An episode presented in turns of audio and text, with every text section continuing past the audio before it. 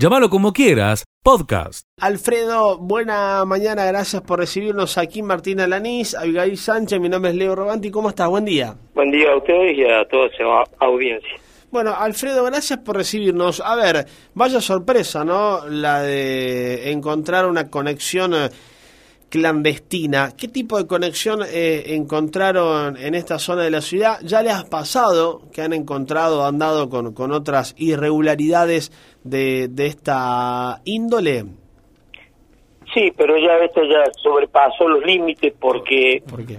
quisieron hacer una conexión clandestina de cloaca y quisieron conectarla al caño maestro de agua, no al caño maestro de cloaca, sino al caño maestro del agua que hicieron esta gente Ah, bueno. conectar.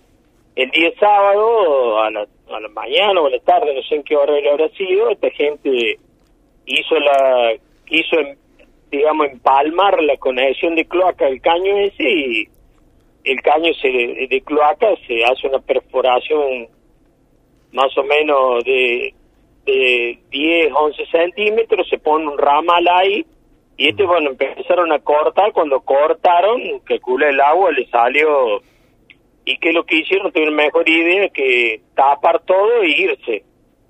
Entonces avisan acá el sábado a última hora, el domingo en la mañana vamos a ver, o sea, ya estaba el, el camión ahí caído, Claro. porque claro, al salir toda esa agua se fue el agua por la por la zanja y se hundió toda la zanja cuando este camión de transportadora del norte que está al lado de esta propiedad vino a descargar Claro. se, se hundió el camión, así que bueno, el día domingo tuvieron que sacar todo, eh, bajar todo el camión, nosotros tuvimos que esperar que el camión lo sacaran, así que el día domingo no pudimos hacer nada, entonces ayer de mañana cuando vamos a reparar, nos damos que habían hecho este desastre, porque realmente hacer una conexión clandestina, bueno, estamos acostumbrados a que la hagan, pero no ya de esta magnitud de querer conectar un caño de cloaca a un caño de agua, es porque realmente no saben nada y no sé por qué el propietario no no se asesoró Ah, qué pasó sí. y resulta que cuando le pregunté quién era el que había hecho el trabajo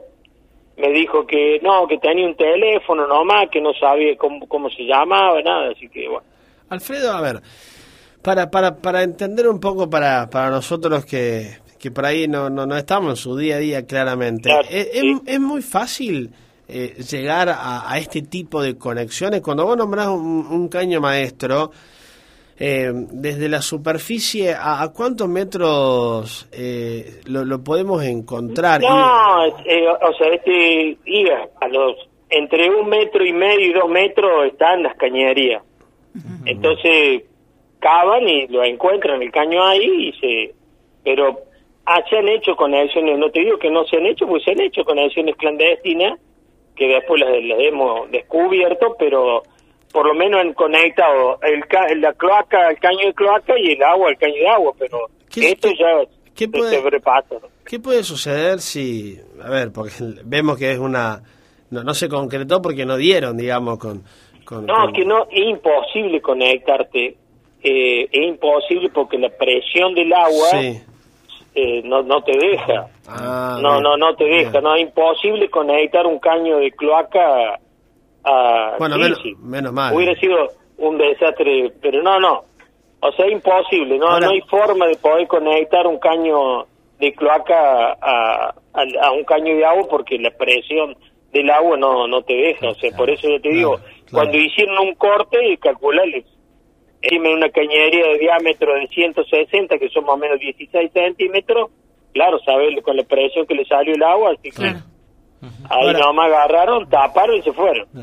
Alfredo, eh, esto puede eh, poner en, en peligro un poco el, el- no digo el funcionamiento de, del agua, sino el- el- la, la- de, la, de la forma en que llega. Una- puede, puede ser contaminada, eh, no sé, algo que, que ponga en peligro el, lo potable que pueda llegar a ser el agua y cómo llega a- después a, los hogares. Sí, eh, no, es como es una cañería grande y, por la presión que tiene, entonces siempre, nunca va, se va a dejar, no te digo que no puede ser, pero a- para por eso el agua tiene cloro, tiene todo cosa que cualquier bacteria que pueda ingresar, o sea, el cloro lo va a matar. Pero no va a dejar que entre eh, para adentro del caño nada porque la misma presión del agua lo eh, siempre expulsa para afuera. Como no deja de tener presión la cañería, entonces es, es muy raro que se vaya Alfredo, a, a entrar alguna bacteria dentro del agua. ¿y quién había solicitado esta conexión eh, clandestina para el servicio de cloacas?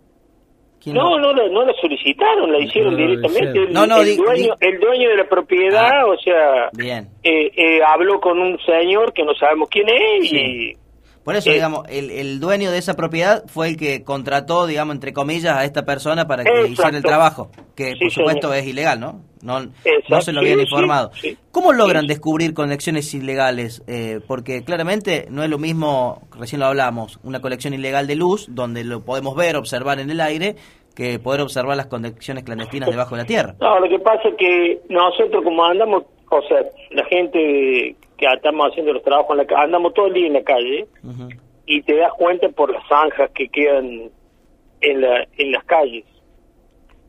Siempre te das cuenta por eso, porque se hace una zanja, se hace una, o si rompen un pavimento o algo, y como nosotros tenemos registradas las conexiones legales, digamos, las tenemos todas registradas porque las van pidiendo semana a semana los matriculados, entonces cuando vemos alguna que no ha sido inspeccionada, ahí vemos que son clandestinas, entonces se informa a la municipalidad todo para que se haga todo el proceso. Alfredo, por último, eh, ¿hay alguna sanción para eh, cuando, cuando se logra dar con, con alguna residencia que, que comete este acto, que por supuesto es, es totalmente ilegal? Eh, ¿Tienen alguna sanción prevista? ¿Qué, qué, qué les cae? Sí, sí, una vez que se hace todo, se le desconecta y se hace que, que hagan toda la tramitación para poderse conectar. Claro. Se, Bien. se cortan esas conexiones y, y se le hace que, que presenten todo legalmente con un matriculado para poderse Claro. conectar bien. Seguí escuchando lo mejor de llamarlo como quieras. Marcelo querido, buena mañana, ¿cómo estás? ¿Qué tal? ¿Cómo le va? Un gusto, como siempre, de, de saludarlo. Buena mañana, buen día para todos, buena primavera, un gusto. Buen día, Leo. Buena mañana, Marce. Feliz primavera para vos también. Un placer como siempre. Hoy también porque te tenemos al menos por doble partida, luego con, con toda la movida en los barrios. Pero ahora, Marce, vamos a lo que nos compete. La info policial para, para destacar. Somos todo oído, te escuchamos, amigo. Exactamente. Bueno, eh, dos allanamientos y cinco detenciones se produjeron en horas de la tarde de ayer en una causa que investiga la fiscal, la doctora Juliana Companis, por supresión de Estado Civil. La cosa es así. La Fiscalía y personal de la División de Investigaciones tomaron conocimiento de una supuesta irregularidad en la inscripción de un recién nacido, por lo que se iniciaron las tareas que derivaron en la detención de dos mujeres de 20 y 47 años y un hombre de 49 años, todos con domicilio aquí en Villa María. A raíz de este hecho, se realizaron dos allanamientos. El primero en un estudio jurídico de barrio Ameguino, donde detuvieron a una abogada de 48 años por ser el supuesto autor del delito de supresión de Estado civil. El otro allanamiento se realizó en barrio La Madrid, donde secuestraron prendas del bebé en la vía pública. Se detuvo a un hombre de 50 años de Córdoba capital, también por el mismo delito. En los mismos procedimientos se secuestraron dos vehículos, cinco teléfonos celulares, una CPU, un DRB, documentos varios y dinero en efectivo. Tremendo lo que ha pasado en la jornada de ayer. De todos modos, la investigación continúa eh, al mando de la fiscal, la doctora Juliana Companis. Por otra parte, también en la jornada de ayer se produjeron dos detenciones. Uno por un hecho de violencia de género que no ha parado desde la pandemia. Eh, uno por un hecho de violencia de género, como decíamos recién, en barrio industrial. Allí detuvieron a un hombre de 38 años acusado de golpear a su pareja, una mujer de 42 años. Mientras que en barrio centro sur, un hombre de 77 años fue detenido por lesiones leves, al parecer, y según informó la policía, el detenido golpeó a un menor de 14 años en presencia de su propia madre.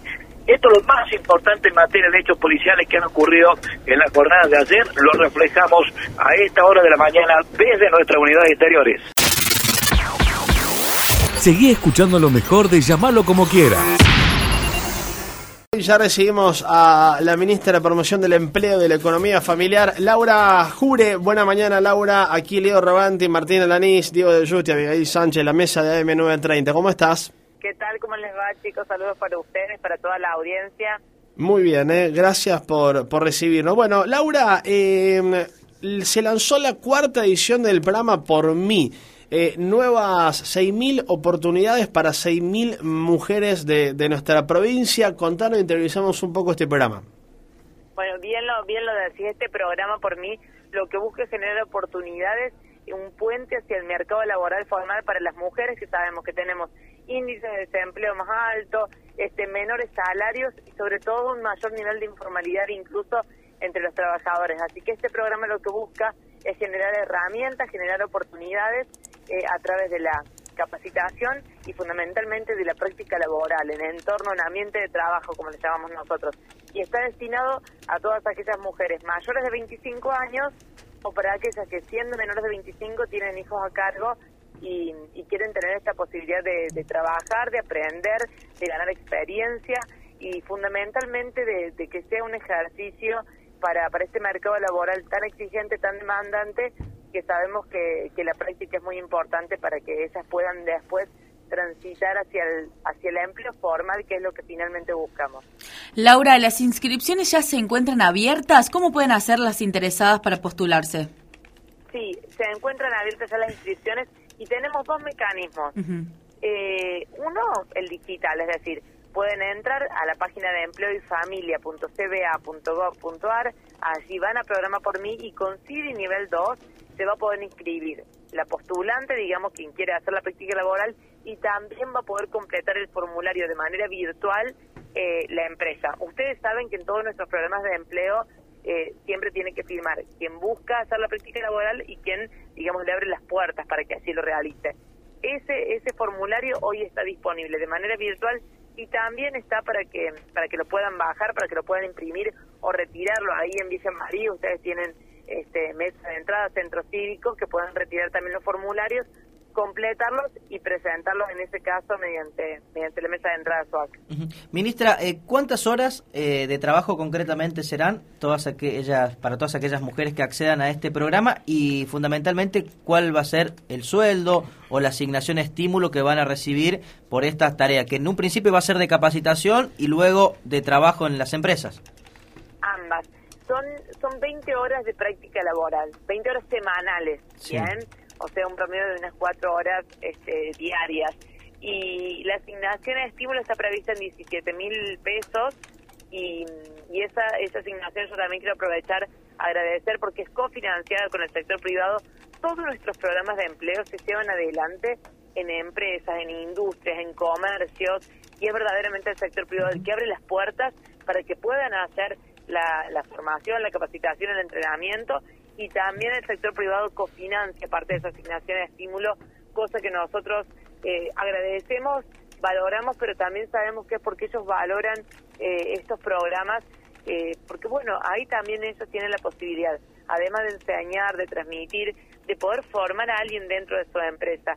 Y los, em, los empresarios siempre nos dicen, cuando uno encuentra a alguien que lo ha formado, que se ha capacitado, y que ve que tiene compromiso y responsabilidad, bueno, difícilmente uno deje ir a un empleado que tenga esas, eh, condiciones. Así que es lo que nosotros buscamos y ellos también valoran esta oportunidad. Bueno, esta era la pregunta siguiente que le iba a hacer, ministra. Dada que esta ya es la cuarta experiencia del programa Por mí, de las tres anteriores, eh, ¿han relevado la cantidad de mujeres que han permanecido en el puesto laboral luego de finalizada esta práctica y este trabajo que, como decía, lo, lo, cofinancian entre el sector público o privado. ¿Hay un relevamiento de cuántas han permanecido y cuántas, lamentablemente, no, no han podido seguir con este, con este trabajo?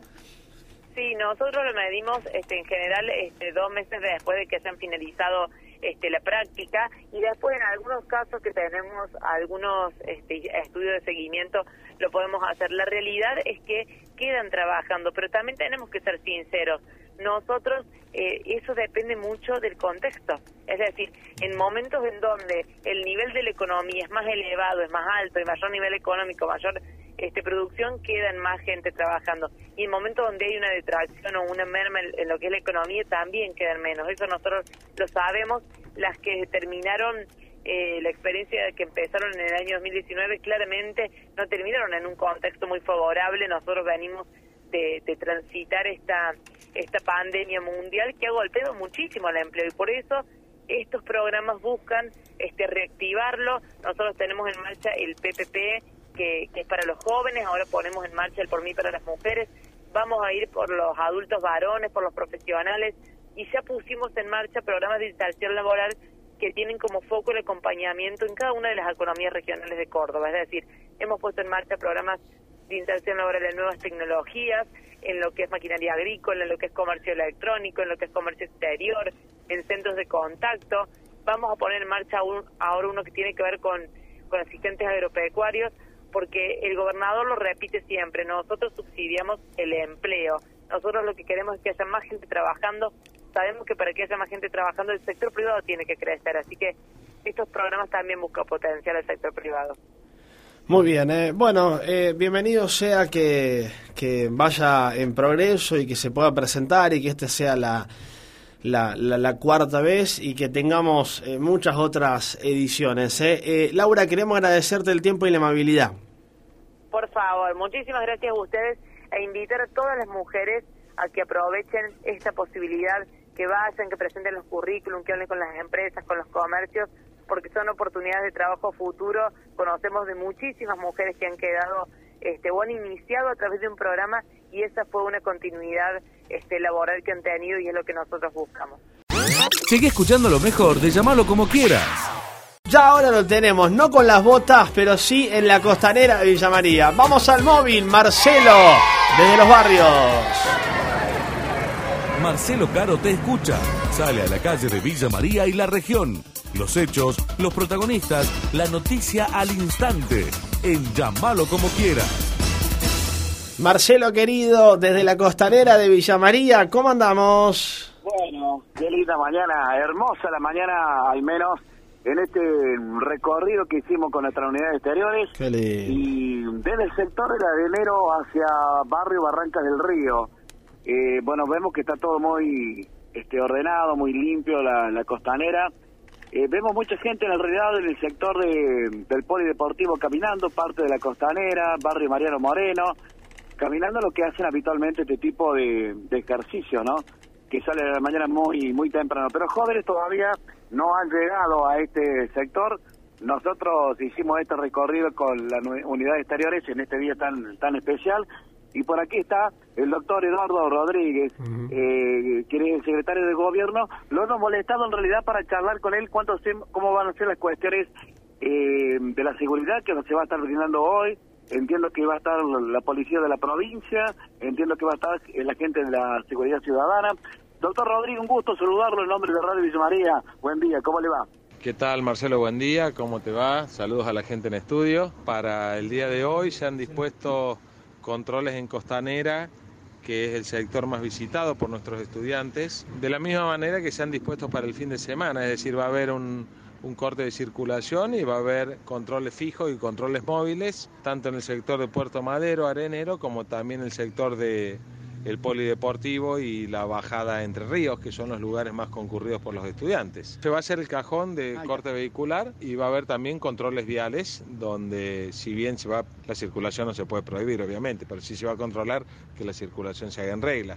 Eh, en acompañamiento de seguridad ciudadana van a estar las fuerzas policiales, va a estar Gendarmería, Policía Federal y obviamente Policía de la provincia. Entre todos vamos a tratar que transcurra el Día del Estudiante con eh, la mayor eh, o el menor nivel de intervenciones posibles de la Fuerza de Seguridad, lo que indicaría que todo eh, va sobre ruedas. Bien, ¿qué cantidad de efectivos más o menos el lado de la policía y de seguridad ciudadana van a estar trabajando? Entre seguridad ciudadana, policía, gendarmería y policía federal vamos a estar rondando más o menos los 60 efectivos. No se trata de asustar a los chicos, pero que se diviertan, pero tranquilamente. No, en absoluto. a ver, la diversión de los chicos eh, puede llegar a dejar de ser diversión si no está la presencia de, de quienes por ahí los cuidan. No estamos allí para evitar que se diviertan, al contrario, ojalá se diviertan todo lo que puedan. Lo que trataremos de evitar es que en estado de ebriedad conduzcan una moto, eh, que esa moto ande a alta velocidad o que quien la conduzca no lleve el casco o que usen las, las arterias de la ciudad en contramano. Esto lo hacemos para cuidarlos a ellos, ¿no? que son quienes deben disfrutar de este día y ojalá lo puedan hacer sanamente y sin, sin que haya mayores problemas. ¿Y a la hora de prender fuego, los estudiantes, este, ¿se puede hacer eso? Si lo hacen en los lugares que están predispuestos para ello, sí, nuestra costanera tiene un número importante de asadores y de mobiliario urbano donde los chicos van a poder disfrutar. Lo que sí no se va a permitir, el encendido de fuego en zonas parquizadas fuera de lo que son los asadores. Controla quién lo comienza y quién lo finaliza.